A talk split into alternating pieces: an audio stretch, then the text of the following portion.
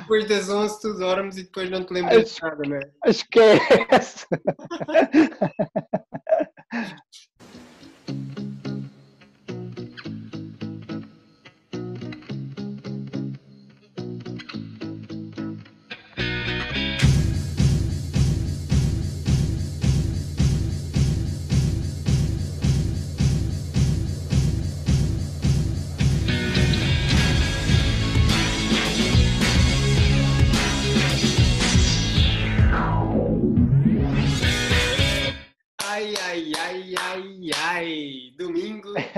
Novo setting de pace e esta semana temos um campeoníssimo que anda sempre, não a mil, mas a três mil a hora.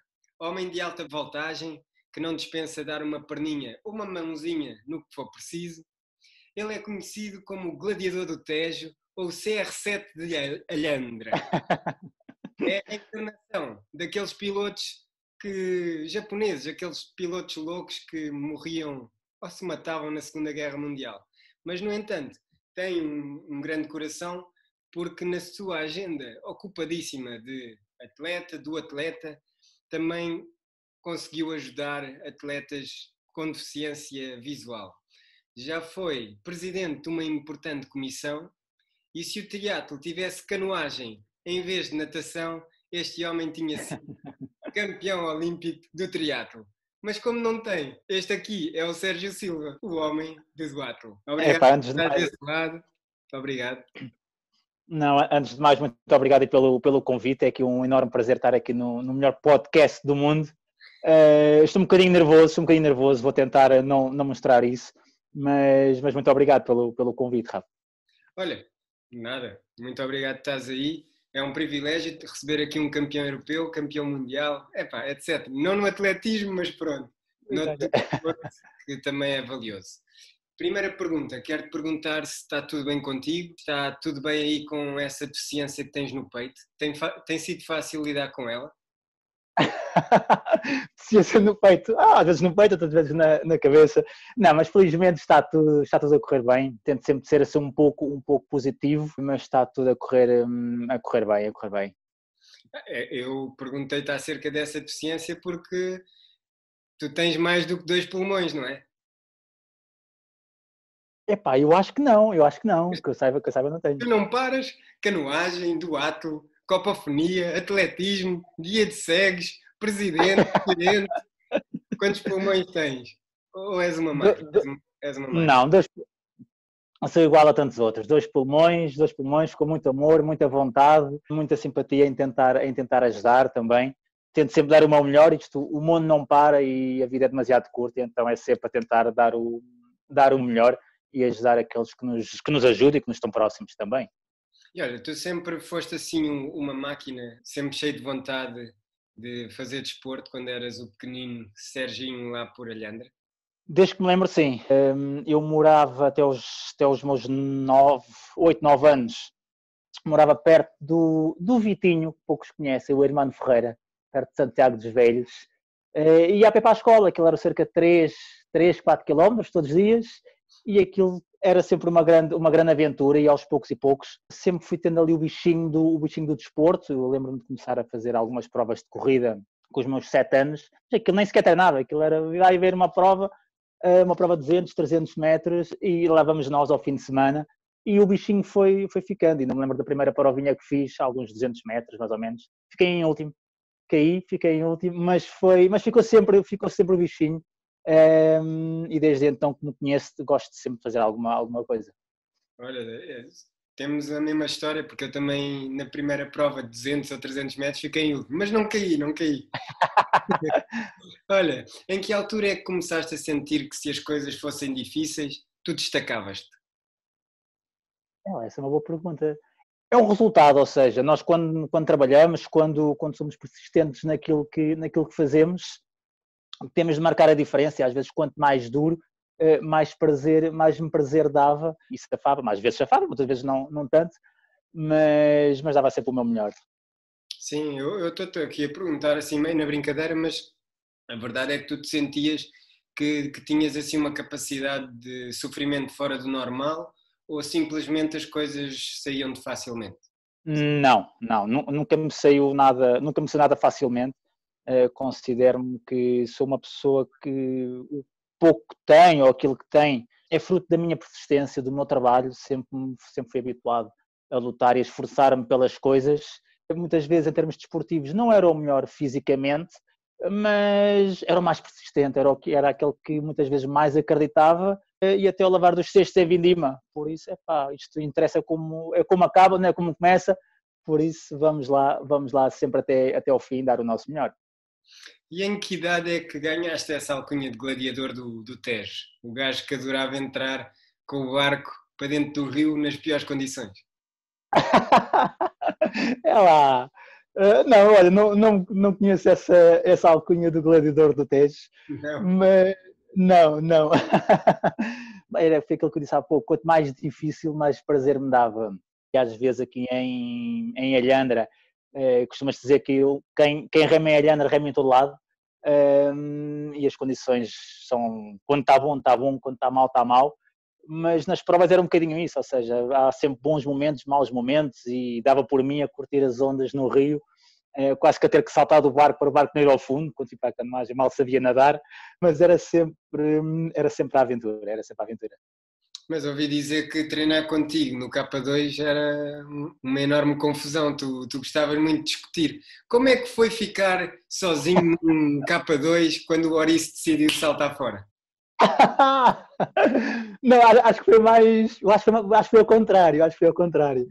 Nós, era uma dupla, uma dupla, dupla fantástica. O Ouriço, talvez um dos meus melhores amigos de, de infância, morava aqui, morava ao, ao meu lado. E nós, na, nas competições, era quase unha com carne, aí que dávamos lindamente, mas nos treinos aquilo era uma luta, era, era constantemente uma luta.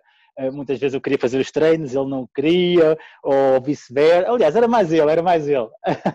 Mas houve uma vez que entrámos dentro da água e que demos três, quatro remadelas e chateámos e eu, epá, olha, estou farto, saltei para do barco e me arrumar para, para a margem. Tínhamos aqui 13, 12, 13 anos, mais coisa, menos coisa. E depois eh, apareceu o duatlo na tua vida. Foi em 2001, não foi? Exatamente, ou seja, o do Atlo, na altura o meu treinador, o, o Vitor Félix, que é atualmente o presidente da, da Federação Portuguesa de Canoagem, é vereador do desporto da Câmara de Vila Franca, todos os anos organizava o, o duatlo de Vila Franca de Xiro, o duatlo das Lesírias, e nós como método de preparação fazíamos esse, fazíamos esse duatlo, porque na pré-época remava, corríamos, andávamos de bicicleta, Uh, e havia esse, havia, havia esse duato, depois juntar, uh, juntar um bocadinho aquilo que eu gostava de fazer anteriormente, que era o correr e o andar de bicicleta, uh, e os primeiros duatlos, inclusive, nós não tínhamos condições nenhumas, íamos com os capacetes de caiaque polo, com umas grades, com umas grades à frente, se calhar veio daí o gladiador, não sei. E bicicleta comprada no Jumbo, né? Uma bike queen, na altura a bike queen, exatamente, aquilo cada um tinha a sua, tinha a sua bicicleta, aquilo dava, dava para tudo, e cada vez mais fui fazendo esses duátulos, as coisas foram correndo bem e a paixão começou a nascer, a nascer daí um bocadinho.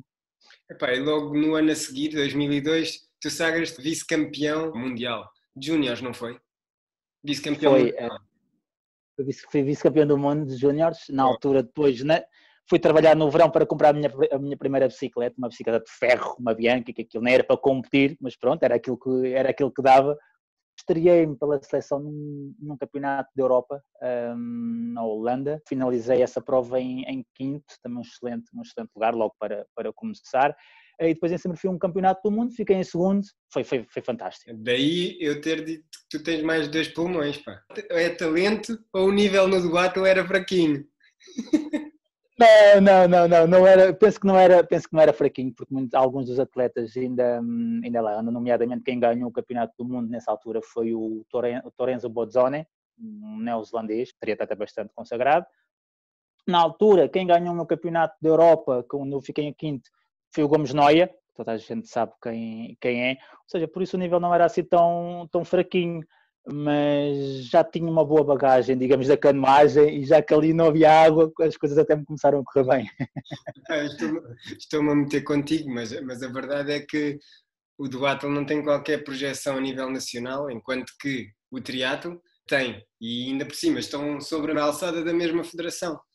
Uh, tu tens aí alguns uh, assuntos entalados na garganta com a Federação de Triatlo? Só precisas responder sim ou não? Não. Não. É pá, mas se quiseres dizer alguma coisa e quem sabe explicar porque é que não te convidaram para galas no, no Casino de Estoril? Ah, não, não, na altura, não, foi um lado.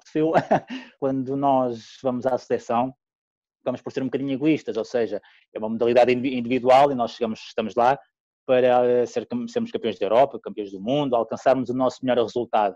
E modéstia à parte, houve uma época tão boa, digamos, que o único objetivo, e na altura penso que até fiz equipa com, com o Lino Barruns e com o João Silva, com o objetivo, com, com todo o respeito para com todas as seleções e com a seleção, eh, nós comentávamos, vamos lá tentar ganhar isto, e estávamos a falar de um campeonato da Europa, vamos lá tentar ganhar isto para ir jantar ao Coisa Industrial, basicamente. E então, eh, na altura, fui, fui campeão da Europa, uh, tudo, tudo certinho. Penso que o IPDJ enviou um convite para nós. E eu, quando cheguei, aquilo era quase o ex-libris da época, era, era a gala dos campeões. Estávamos todos periquitados com aquele smoking, aquilo era, era ali grande festa. Cheguei lá, ah, mas o seu nome não está cá. Eu, não está cá. Então, mas fui campeão da Europa e não, não está cá. Mas assim tranquilo, está bem. Entretanto, depois, ah, mas não se preocupe, nós arranjamos ali uma mesinha, fica lá com, com a seleção, digamos, com, com os campeões, bem, pronto. Acho que deve ter havido aqui algum lapso da federação, devem ter certamente esquecido de enviar, de enviar o meu nome. Eu sentei, mas já estava assim um bocadinho atravessado, sentei-me juntamente com o presidente, com o doutor, aquelas entidades todas, e começam a chamar os campeões da Europa para irmos, para irmos ao palco. Antes de entrar ao palco, eh, não estava lá o meu nome novamente. Eu, é, quer dizer, uma coisa é errar uma vez, duas vezes, pá, esquece, já estava meio azedo, o véu do fatinho de smoking e gravata e coisa, olha, vim-me embora, vim-me embora, pronto. Veio depois um raspanete da, da, da, federação, digamos, mas pronto, ficou tudo, ficou tudo resolvido. Mas tu sentes que, que eras o patinho feio da, da Federação de Triatlo? Ou simplesmente, pronto, o duato não era muito lembrado? Não, era um bocadinho, era um bocadinho dos dois, era um bocadinho dos dois. Um, primeiro, ou seja, a aposta da federação sempre foi o triatlo, claramente, um, porque efetivamente é essa modalidade que é, que é olímpica. Uhum. Uh, e o primeiro ano em que quis ir para o centro de alto rendimento, uh, não aceitaram, uh, tinha que pagar uma mensalidade, quando já tinha sido vice-campeão do mundo, e hum, tinha que pagar, então disse logo que não, eh, depois a Federação, entretanto, voltou atrás com, com a palavra e aceitaram-me no, no centro de alto rendimento. E digamos que fui sempre, durante todo, todo, todos aqueles anos, praticamente o único do atleta que estava no centro de alto rendimento. Depois também houve uma altura em que tivemos que assinar uns contratos e que tínhamos de ser treinados pelos técnicos da federação e eu se tinha alcançado alguns resultados como treinador, recusei-me, uh, fui um dos atletas que se recusou a assinar esses, esses, contratos e então sempre fui posto assim um bocadinho, um bocadinho de parte. Mas como alcançava os resultados, podia-me pôr de parte à vontade, que depois, ou seja, estava lá e conseguia as medalhas para, para a federação e para mim e, e, ficávamos todos felizes no final da, da festa, ficávamos todos contentes. Mas, mas é estranho para ti e para toda a gente que te rodeava ver o Sérgio Silva cá em Portugal que não que se esquecem. E depois tu chegas à França e és o Sérgio Silva, o boss, o boss do Duarte. é um bocadinho das coisas que é um bocadinho das coisas que me dói. É sentir que tive três equipas em, em França, fantástico, uma cultura completamente diferente e enriqueci muito lá. Acabas por ter mais reconhecimento num país que não é o teu de origem do que muitas vezes no teu próprio país. Dói um bocadinho, mas nós com o tempo vamos aprendendo a, a lidar com isso e, e, damos importância àquilo que realmente, que realmente tem. Tu queres contar, já por falar em França, daquela competição que tu chegaste lá praticamente sem dormir e em cima da hora e partiste aquilo tudo? Ei, pá, foi. Foi. Hum, na altura que corria no METS, no METS Triathlon, uh, e disseram-me que, pá, Sérgio, tu tens que vir, penso que era a terceira etapa, e era correr em, correr em casa, no METS, mesmo na cidade de METS, e, oh, Sérgio, mas tu tens que vir, tens que vir a esta prova, e eu, mas eu não posso vir porque eu tenho um casamento no dia, no dia antes, um casamento no sábado, e não vou conseguir, pá, é de um grande amigo meu, amigo também de infância, do tempo da canoagem, eu não posso faltar, não posso faltar, desculpa lá, mas eu não posso faltar. Sérgio, não há problema, é, pá, nós marcamos, tu vou às 5, 6 da manhã, TGV, a gente desarrasca tudo. Eu, pá, mas é difícil, porque, ou seja, eu posso ter algumas capacidades, posso ser, posso ser um dos candidatos, epá, mas perante um casamento e depois vir para a França e competir, epá, isso não vai correr, a coisa não vai correr bem. Uh, mas pronto, olha, como sou, um, como sou uma pessoa também de, com alguma coragem, epá, olha, vamos lá, vamos lá, e então vim diretamente do casamento. Aliás, eu fui para, para o casamento, já tinha a mala feita, já tinha tudo feitinho.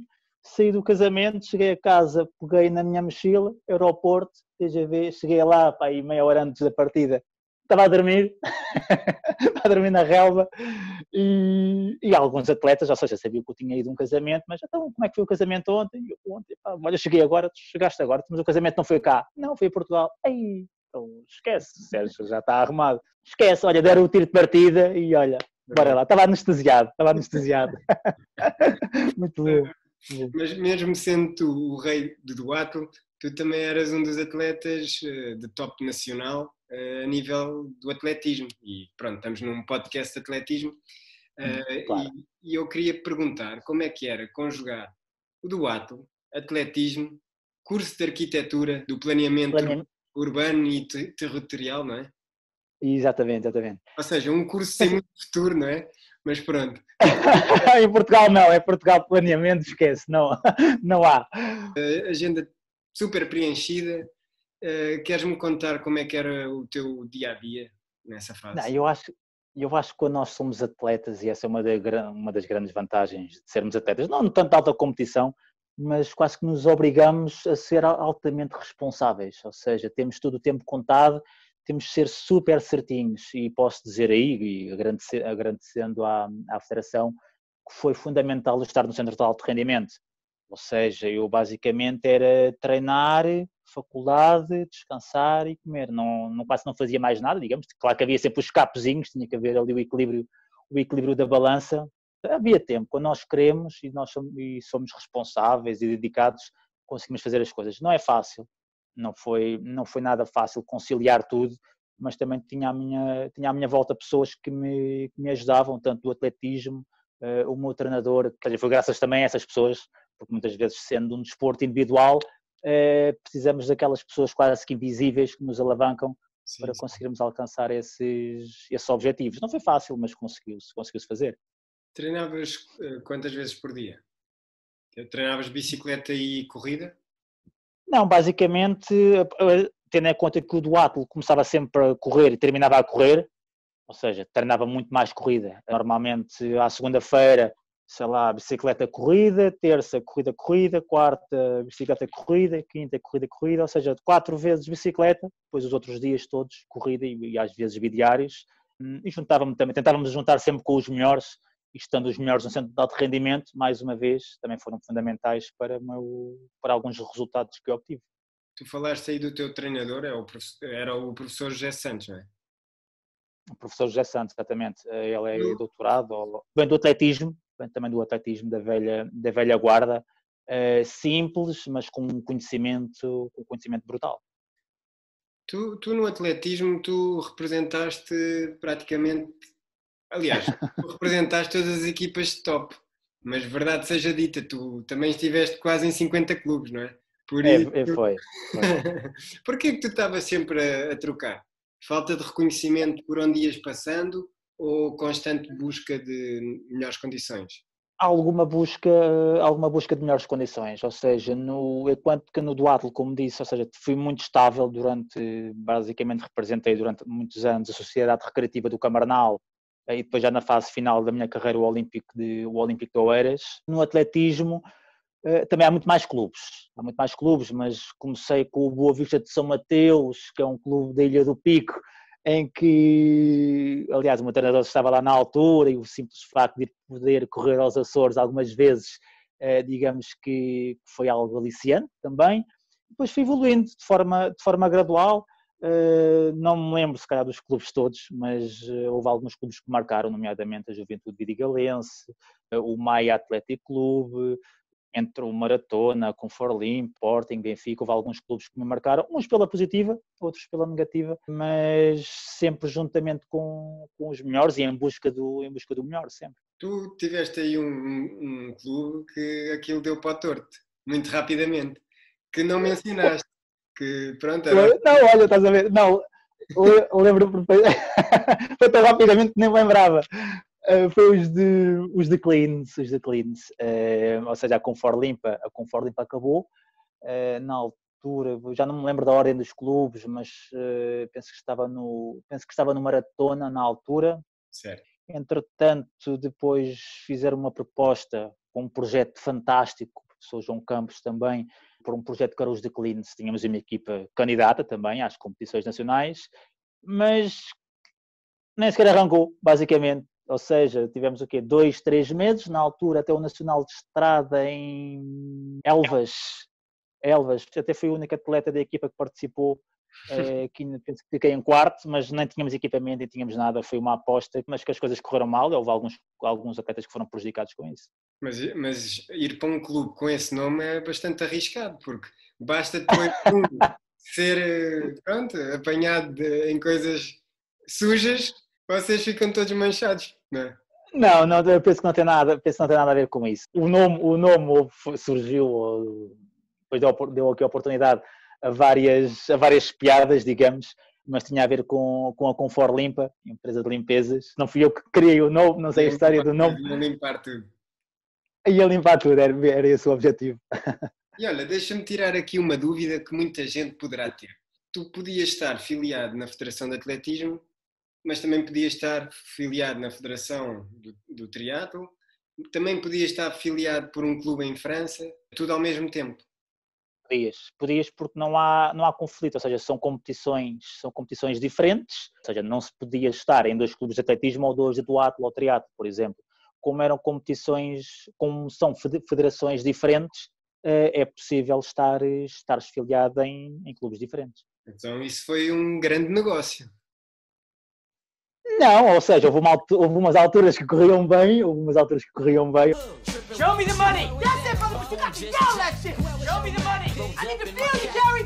Show me the money! Jerry, you better yell! Show me the money! Quando estava quando, estava, quando representava a Sociedade Recreativa do Camarnal, cá em Portugal, na parte do Atlo. Quando estava num clube de atletismo e depois o clube em França, realmente correu, correu bem. Podemos dizer que tu amealhaste bem ou quando chegaste ao desporto as vacas já estavam a, a emagrecer?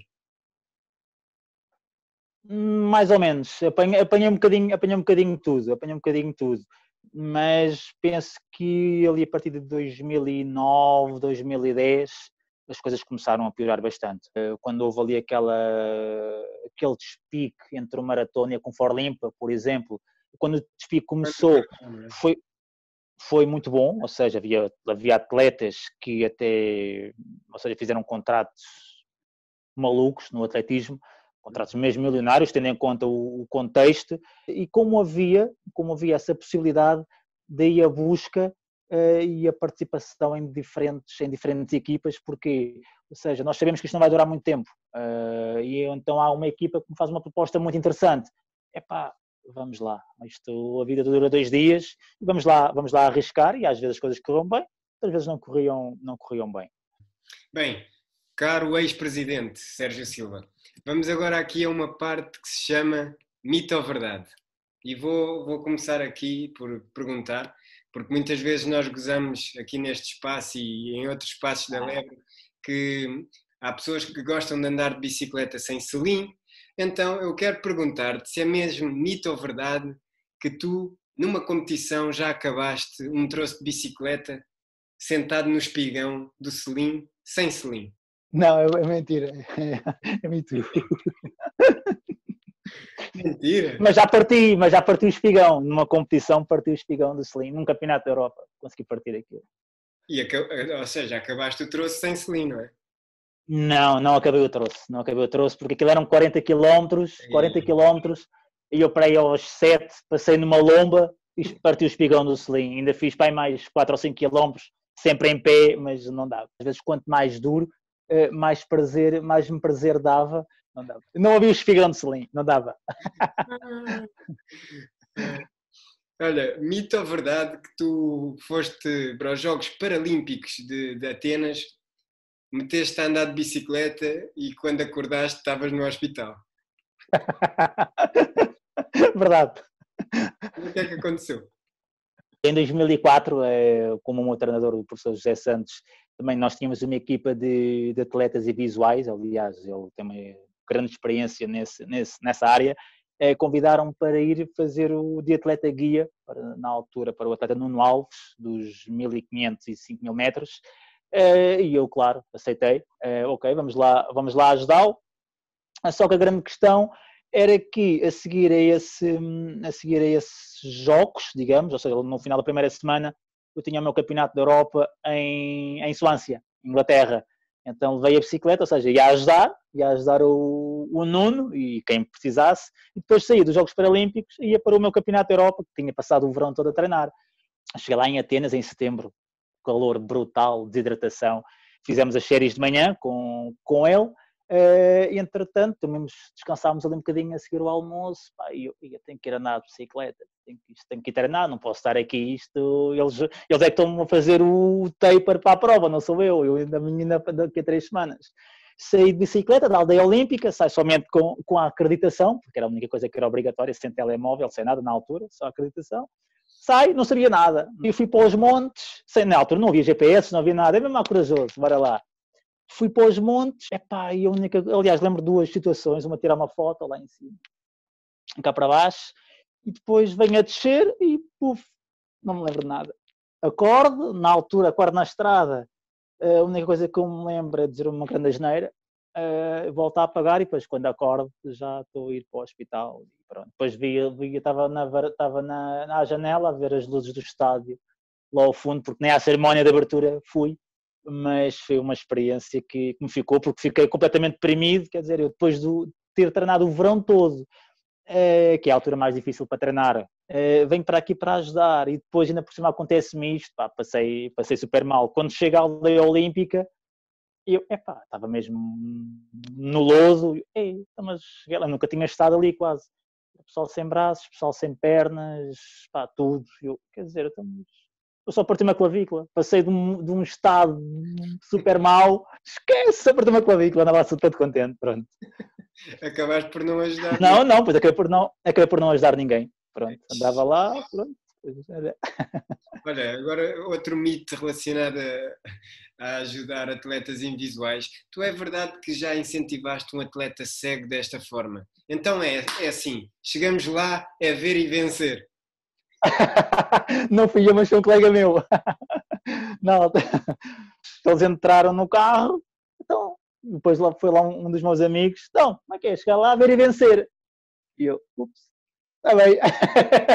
e então partiram todos a concorrer, mas aquilo para nós é super normal, ou seja, nós brincamos, claro, mas respeitamos claramente. Não há, não há dúvidas disso. Olha, mito é verdade. verdade que, que tu na Ilha do Pico, nos Açores, eras o rei do karaoke? Mentira, não me lembro.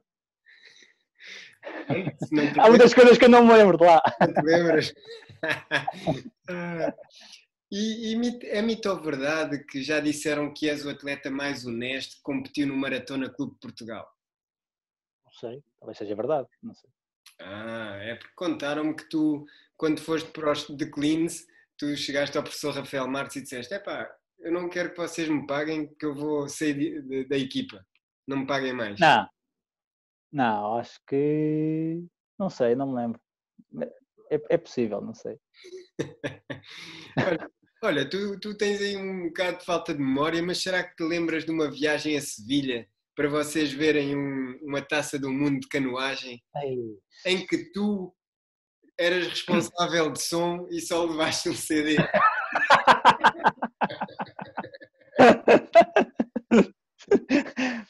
não, essa aí não tenho memória, essa aí não tenho memória, que ainda, ainda era jovem, ainda era jovem. Isso foi em 2001, salvo erro, salvo erro, no Campeonato do Mundo de Canoagem. Foi o, o Miguel, a gente chamava-lhe o, o Orice, que tinha um, um, penso que era um Rover, um Renault Clio, e íamos todos, todos pá, portadinhos no carro. E eu fiquei, ou seja, cada um levava umas coisinhas, e eu tinha uma caixa de CDs, na altura tinha a pinta que tinha a mania que era DJ, eu passava música, não sei o quê, tinha uma caixa de CDs. Mas por lápis só levei um CD, ainda hoje me lembro, um, um Cadoc, a gente gozava que era um Cadoc de fato treino, aquilo. e então foi o quê? Algumas sete horas, porque na altura até fomos por baixo, nem fomos pela autoestrada, ah, foi uma tortura aquilo. Chegámos lá para aí às seis da manhã a ouvir o Cadog do Fato Treino. uh, foi, epá, foi muito mal, foi um castigo, foi um castigo para nós também. Mas pá, aquilo chegámos lá, depois também estava o parque, o parque de campismo encerrado, também, há, o parque só abria, só abria às sete da manhã. Mas era, mas era inverno, não era verão? que devia ser, devia ser verão, devia ser verão, não me lembro, mas devia ser verão. É porque, mas a noite lá era fria, não era? Ah, se calhar era inverno, se calhar era inverno, não me lembro, não sei. Não, ouvi dizer que vocês aqueceram-se no Rover 25 com shots de vodka. Por isso devia estar frio. Devia estar... Se, calhar era, não, se calhar era no inverno, se calhar era no inverno. Aí, pá, tivemos lá o quê? Aí, três dias, aquilo, pá, miúdos novos chegámos lá ao parque, ao parque de campismo, não podíamos entrar, epá, e nós tínhamos que festejar o, o, simples facto de termos chegado a Sevilha após aquela viagem tortuosa, tivemos que, tivemos que fazer um festejo, fazer um brindezinho, bebemos todos um, um shot de vodka, mas aquilo, esquece, olha, fui para estar três dias em piloto automático, quase. E, mas, e, mas é, é, é, essa era uma paixão tua, a canoagem? Era. Tu? Era e é. É, ainda é? É, é, é um desporto hum, é um desporto bastante alternativo, entre aspas. Porquê? Porque quando tu corres, muitas vezes, a não ser que vais fazer trail, mas corres, ah, estás sempre a ver pessoas, ou corres no trânsito, ou na pista, ou estás sempre com, com alguém relativamente perto. É, quando vais andar de bicicleta, é a mesma coisa, ou seja, se tu tiveres um acidente ou alguma coisa, quarto de hora, 10 minutos, há de passar, há de passar alguém. E na canoagem é, és tu e a natureza, ou seja, estás no meio do rio, ainda por cima aqui em, em, em Alhandra, estás no meio do rio, pá, é uma paz, é uma paz brutal. Não ouves nada, aliás, ouves a natureza, sentes a natureza e, e és tu que estás ali. É, é, um, é encontro contigo mesmo, basicamente. É bastante, é bastante bom. Só treinava, treinava, treinava, mas não saía da cepa torta. E então, olha, deixa lá procurar, deixa lá procurar uma coisinha onde se calhar consigo, eu possa ter aqui alguns resultados mas, mas recomendo, recomendo a canoagem, é um desporto fantástico. No meio de, de, tanta competição, como é que foi assumir eh, a liderança de uma organização tão importante e tão pertinente para a sociedade como foi o Carcar? Ui, o Carcar, eh, o Carcar foi, foi qualquer coisa, o Carcar. E, e quem é que te elegeu? Foi a votação? A eleição. Não, foi, nós quando estamos ali, e os tempos são um bocadinho, um bocadinho diferentes, e no outro dia vi, vi a tua reportagem com, com o Luís Jesus, uh, e gostei imenso porque aquilo que ele diz é, é claramente verdade. Uh, nós antigamente, quando estávamos no central de rendimento, aquilo era comer, treinar, estudar, e sobrava ali algum tempo, e não havia grandes redes sociais. E então também sou um bocadinho criativo e criei uma, uma associação, digamos, criei uma associação, Car Car, para quem não, não conhece, digamos que era a comissão de atletas residentes do Centro de Alto Rendimento. E aquilo até ficava, até ficava bonito. E tínhamos uma, uma associação de, de peso, desde Arnaldo Abrantes, Tiago Marto, o Rolim, o, o Videira, uh, o Hélio Gomes, o Lene, aquilo era uma comissão de alto, de alto nível. Como é, como é que funcionava a, a comissão, digamos? Nós todas as semanas todas as semanas tínhamos, arranjámos um, um, potinho, e aliás, e havia presidente, havia vogal, havia tesoureira, aquilo havia, estava super bem organizada. Uh, arranjámos lá um potinho de proteína, penso que o tesoureiro ou era o Marte ou era o Arnaldo, na altura, e nós todas as semanas punhamos lá umas, umas moedinhas, uma, umas gorjetas, umas, umas moedinhas lá para dentro. E, havia, e, nós organizávamos também todas as semanas um torneio, um torneio de matraquilhos, ou um torneio de bilhar, ou umas cartas, ou umas coisas assim do género. E para participar no, no torneio, o objetivo também, porque, ou seja, o Centro de Rendimento tem diferentes, diferentes equipas, desde o basquete, ginástica, e então o objetivo era juntarmos o pessoal todo. E, por exemplo, cada equipa que participasse colocava 2 euros e depois o prémio recebia 50%. E aquilo até correu, até correu bastante bem, digamos que os objetivos foram, foram alcançados durante ali um, dois anos, mais ou menos. E depois no final havia jantares, não era? Sim, o, o objetivo o objetivo era com o dinheiro que ficava no tal pote, nós no final da época desportiva, que andávamos ali a rondar julho, em julho mais ou menos, no último dia, era termos dinheiro para todos os que tinham participado durante o ano irmos, irmos jantar, estava o centro de rendimento. Só que vocês aproveitavam as férias para a malta não poder e depois iam só três ou quatro, não é? Não, não, não. Ou seja, quando nós estipulámos aquilo, estipulámos uma data. Nós ah. criámos, criámos aquilo aqui para em, em outubro, novembro, mais ou menos. Ainda deu para aí sete meses até o final da época. Olha, no final de julho, antes do carro encerrar, vamos jantar. Pronto, ou seja, com o dinheiro que estiver aqui, olha, é, é uma ajuda. Entretanto, só que no final de julho já não havia quase ninguém no carro. Pronto, havia lá aqueles 5, 6 e juntámos o tal eh, pote e fomos, fomos todos jantar. Com o pote, não é? Iam com o pote. Com o pote, com o pote, levámos o pote. A pagar em moedas?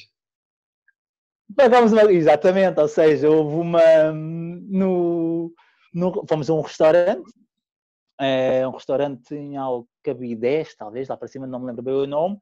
É, pagámos, pagámos em moedas, claro, era, era o dinheiro que lá estava, e depois sobrou, ainda sobraram, ainda sobraram algumas moedas, ainda sobraram algumas moedas, nós descemos um, descemos um bocadinho até ali à zona do, do Casino Estoril, pedimos lá algum, tínhamos lá umas bebidas e entretanto quando, quando pedimos a conta houve alguém que despejou, porque depois também havia, nós punhamos muitas gorjetas, muitas moedinhas pequeninas de 1, 2 cêntimos, 5 cêntimos, porque também havia um prémio para quem dava mais gorjetas. E então pronto, nós íamos lá e gastávamos 5 cêntimos ou 2 cêntimos. E então houve alguém que despejou na, em cima daquelas mesas de, de alumínio alguém que despejou o pote com esses pretos todos ali no casino do Estoril e fizemos o senhor, coitado. Está lá a contar os cêntimos todos para pagar as vidas. e se fizessem isso no teu, no teu bar, aquele bar que tu tiveste no bairro alto? Não ia isso aí. aí não, não, não, não, não. Não faziam, no meu bar não faziam. Também é grande, grande aventura essa, grande aventura essa. E porquê é que meteste nisso, nesse bar Bella Rock? Ali no final da minha carreira desportiva, começamos ali a fazer um bocadinho tilt. Epá, o que é que o que é que o que é que, vamos, o que, é que vou fazer? Uh, a arquitetura, o planeamento urbano, esquece, em Portugal não dava. Uh, sempre fiz desporto uh, e então tinha que hum, tinha que fazer alguma coisa.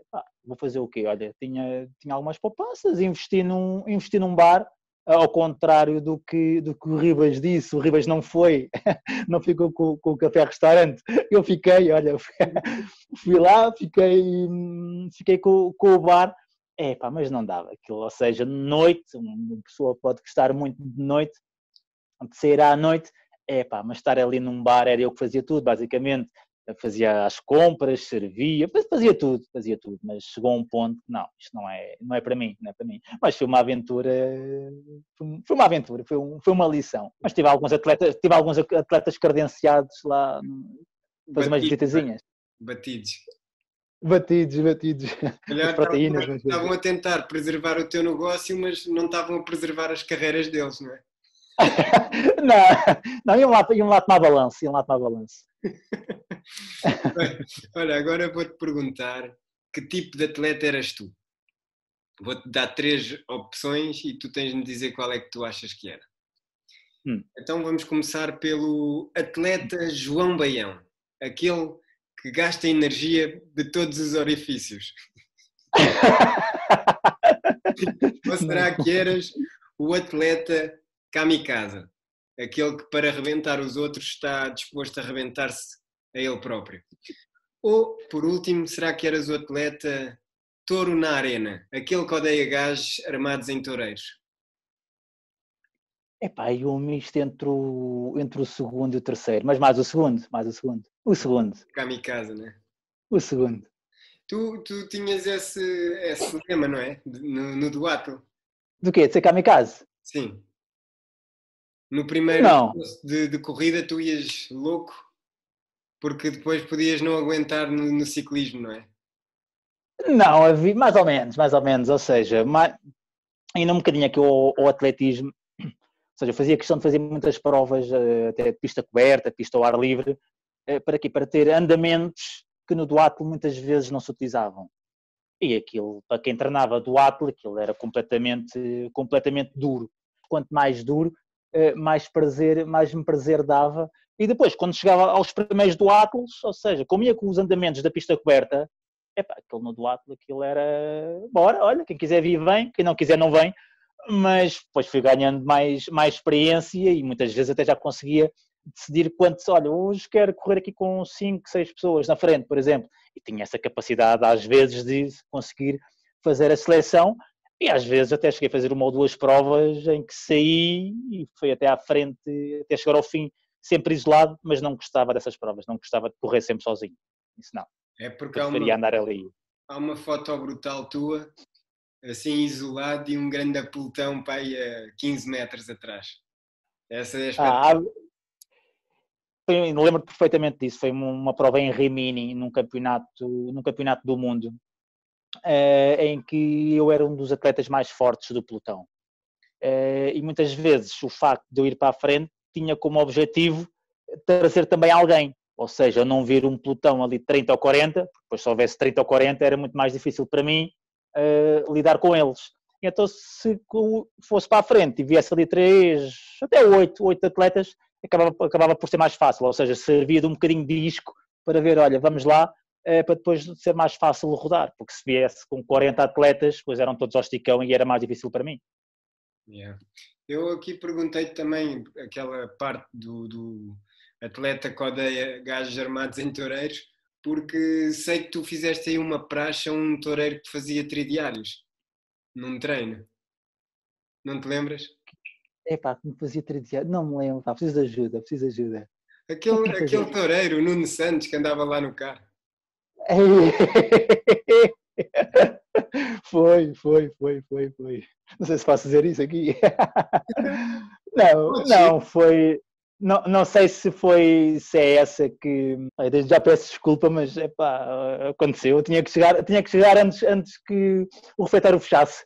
Foi num estágio, foi num estágio em, em Fon Romeu, já quase na parte final do estágio, já ao final de três, quatro semanas que ficámos lá. Eh, e, o, e esse já estava, estava, estava fatigado. Aquilo, aquilo é físico, é psicológico, e ao final de 3, 4 semanas já o pessoal está todo, todo maluco, digamos.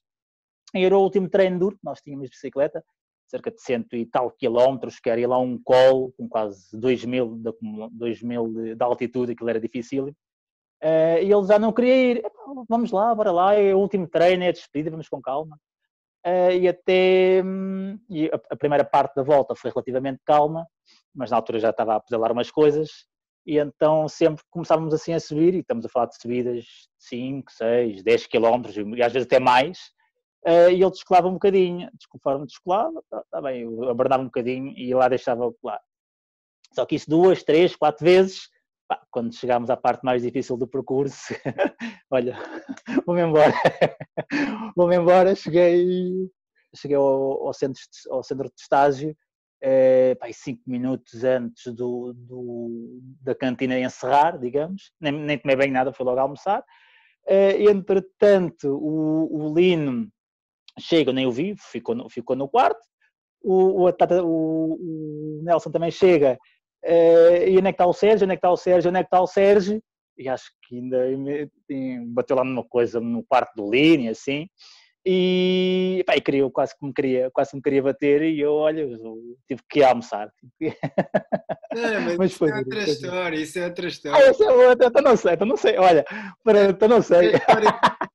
tu, o Hélio Gomes e o Nuno Santos, era o melhor do mundo a rolar e tu, ah é, então vem rolar connosco e foram sempre a fundo e depois na volta ele começou a descolar e tu, vá, anda lá, anda lá. A mesma história de, de género. O gajo ele aproximava-se e vocês, pum, o gajo descolava, pum, e tu assim, não, não podemos deixá-lo ficar para trás, senão ele vai a descansar. Não, se ele rola rápido, vai chegar lá todo morto.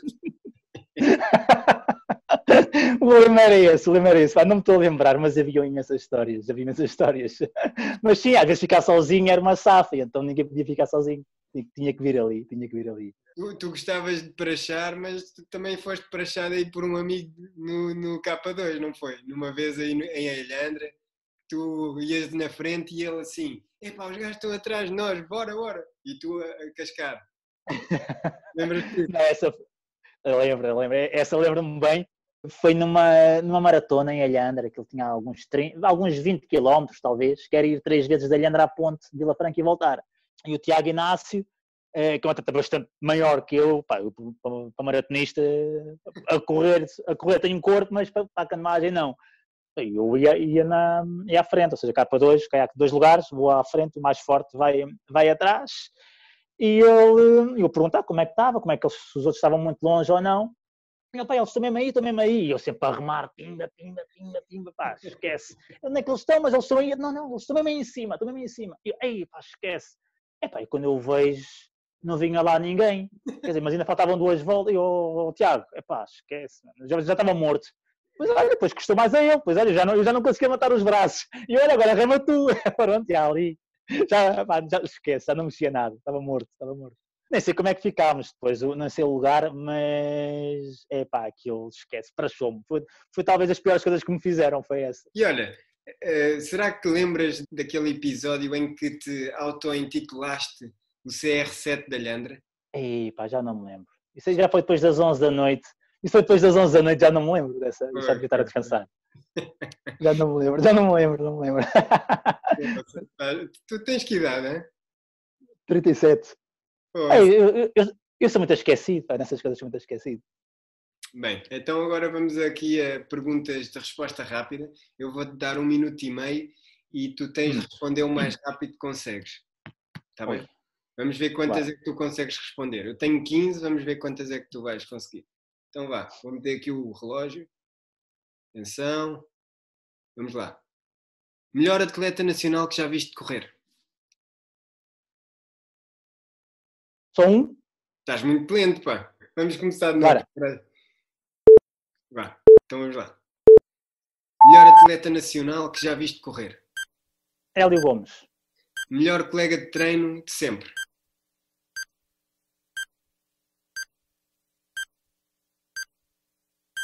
Henrique. Henrique. Ser atleta ou ser treinador? Atleta. Vida no CAR, de 0 a 10? 8. Melhor momento no atletismo? Terceiro lugar no Campeonato Nacional de Cortamato Curto, atrás do Rui Silva e do Teixeira. Maratona ou Confar Limpa? Maratona. Maratona ou Juventude Vidigalense? Difícil. Maratona. Maratona ou Benfica?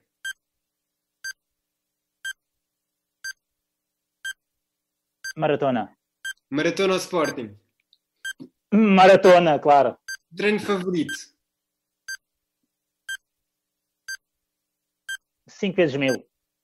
Qual o principal treinador que tiveste? José Santos. Roda furada ou bicicleta sem selim? Roda furada. O que é que foi mais difícil? Divórcio ou abandonar a carreira de atleta? Abandonar a carreira de atleta. Para treinar, já mora ao Tejo? Jamor. Oh, acabou. Jamor. Ficou a faltar uma, mas se quiseres eu faço, né? não é? Não. há, muita, há muitas maratonas, mas sim, pá, aquilo do Sporting, aquilo do Sporting fiquei altamente. Eu sou lagarto, eu sou, sou sportinguista. É, pá, fiquei muito desiludido quando lá fui. Cheguei a um também a minha estreia foi num campeonato nacional de corta-mato curto, penso que é em Coimbra. Tivemos reunião antes, eu estava habituado àquelas reuniões com uma estratégia para a equipa, como é que era, como é que não era, quem é que vai com quem, aquelas, aquelas estratégias. E eu dou por mim, após a reunião, então, e qual é que é a estratégia? Não havia estratégia. E eu, na altura, estava lá do Luís Pinto, oh Luís, então, mas, como é que é? Depois, cada um por si, ei, esquece. Que foi uma diferença, foi uma diferença brutal em termos de, em termos de, de organização, pelo menos naquele momento, foi hum. mal. Pois, estou a perceber. E olha, agora tu estás eh, a acompanhar eh, atletas, não é? Estou, uh, estou a trabalhar no, no Belenenses, uh, convidar-me há dois anos como treinador de, de triatlo, estou lá a ajudar na parte do duatlo e triatlo. Comecei no, na altura num projeto da Federação que era o Três Amor, está, está a correr bastante bem, o, o grupo está, está, está, está a crescer imenso, está a correr bastante bem. Agora, com esta parte, com esta história toda do confinamento, ali a dificultar um bocadinho as coisas, mas mesmo assim temos vindo a, a crescer, de, a crescer de atletas e dá-me dá um enorme prazer, uh, às vezes, transmitir os, os, treinos, os treinos a eles, uh, partilhar experiências e eles muitas vezes ouvem aquilo mas às vezes depois quando veem um vídeo de uma prova minha ou assim, pensam, epá, mas aquilo afinal não é só da boca para fora, ele afinal fazia mesmo aquilo.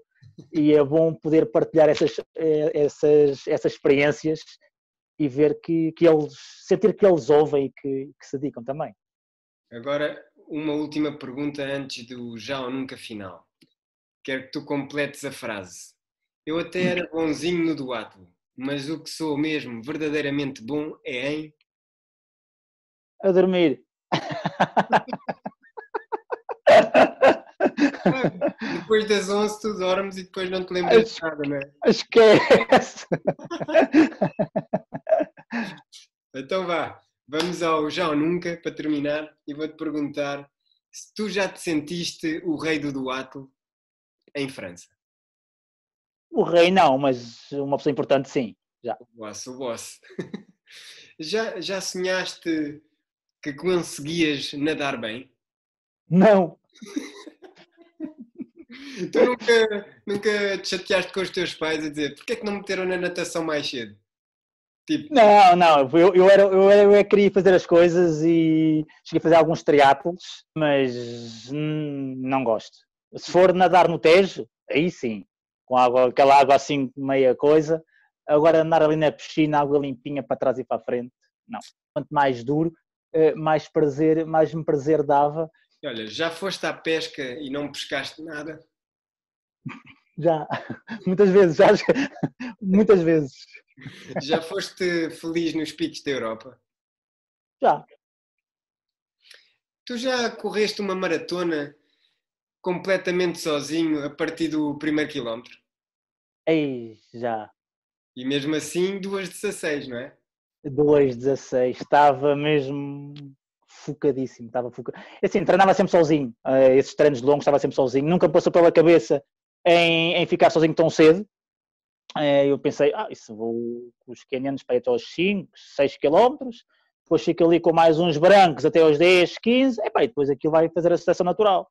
Esquece, faço o primeiro quilómetro 3,5 ou 3, mas a fumar charutos, quando olho para o relógio, esquece, eu não posso ir aqui. Entretanto, escolei, olhei para trás, não vinha ninguém, fiz o segundo quilómetro a 3.15 e pá, 3.15 não pode ser, isto tem que ir mais rápido. Olha, vou pôr o meu ritmozinho. E então, olha, fui sempre sozinho por ali fora, em Praga, 2.16, sem GPS, sem nada, sempre certinho, tal, tal, tal. Última pergunta. Tu já deixaste ficar à porta? Se eu já? Deixaste ficar à porta? À porta de, do Europeu de Cross, à porta dos pódios nos nacionais curtos. Já, aliás, eh, era sempre o primeiro a ficar de fora. Se não era o primeiro, era o, se não era o primeiro, era o segundo. E isso foi uma das razões, porque depois também fui começando a ficar algo, algo desmotivado. Eu lembro que ainda uma vez fui o melhor português no cross da Amora, que havia três crosses, uhum. Eh, e fui o melhor português no cross da Amora, e depois fiquei à porta. Pronto. E depois havia outros no cross Torres também, às vezes ficava ali em terceiro, quarto, mas havia sempre um cross mais importante, eu era sempre o primeiro ou o segundo a ficar, a ficar à porta. Devias ter treinado mais. Era, era, um, era um danoninho. Tu eras uma besta a treinar? Pá, treinava bem, gostava de treinar.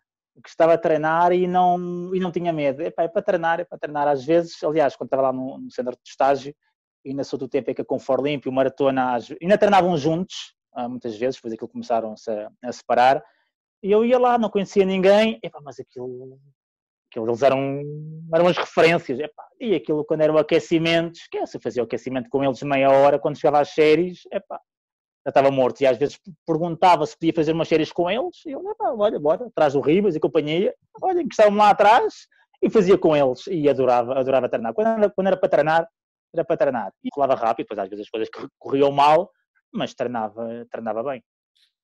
Muito fixe. Muito obrigado. Foi um grande episódio. Ah, olha, és o, primeiro, campeão do mundo de outra especialidade que não atletismo, pá. Por isso. Opa, não, obrigado, obrigado. Já, já, aliás, já te acompanho aqui algum, algum tempinho. Pá, é, é top, é top. Vale, vale a pena. E te, quando tu me convidaste, pá, até fiquei assim um bocadinho. Epá, não, não vou aceitar que aquilo é só, é só para, para alguns. É mas. É pá, mas olha, mas, mas obrigadão, obrigadão. Muito fixe. Foi mais um setting de pace. Até para a semana.